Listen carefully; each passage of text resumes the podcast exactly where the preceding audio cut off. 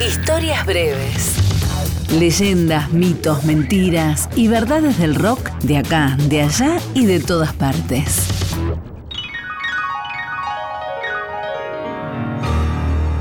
Brenda Spencer tenía 16 años en 1979.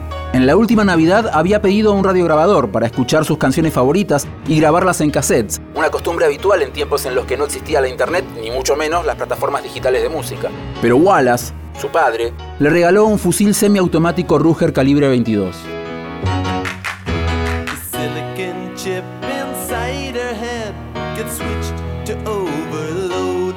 La mañana del lunes 22 de enero, Brenda se levantó de muy mal humor. No tenía nada de ganas de ir a su escuela, la primaria Cleveland de San Diego, a pesar de que quedaba justo frente a su casa.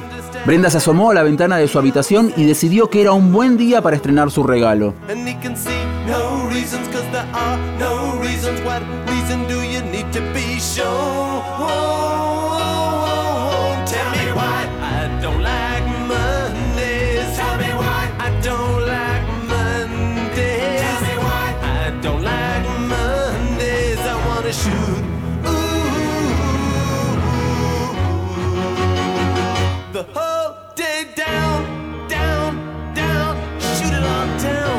Cuando los primeros alumnos comenzaron a llegar, abrió fuego disparando al azar.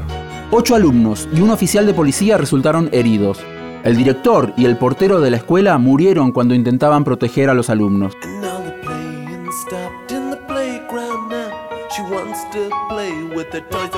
Brenda estuvo atrincherada en su casa durante seis horas. Cuando finalmente salió, esposada y escoltada por los agentes de la policía, le preguntaron por los motivos que la llevaron a cometer semejante masacre.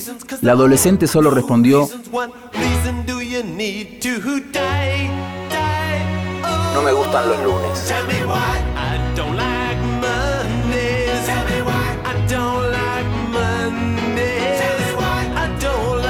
Brenda Spencer fue condenada a cadena perpetua con un mínimo cumplir de 25 años en un penal para mujeres en California. Le negaron la libertad condicional en cuatro ocasiones, la última el 13 de agosto de 2009. La canción No me gustan los lunes de The Boomtown Rats fue un hit en Gran Bretaña, pero en Estados Unidos, sobre todo en San Diego, las radios se negaban a pasarla. Las armas de fuego siguen siendo hoy un regalo habitual para los niños y adolescentes norteamericanos en cada Navidad.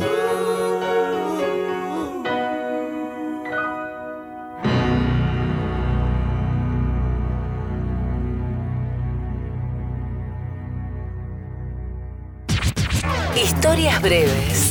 Texto e informe Leo Acevedo. Edición Ignacio Guglielmi. Una producción del área de medios digitales de Radio Nacional.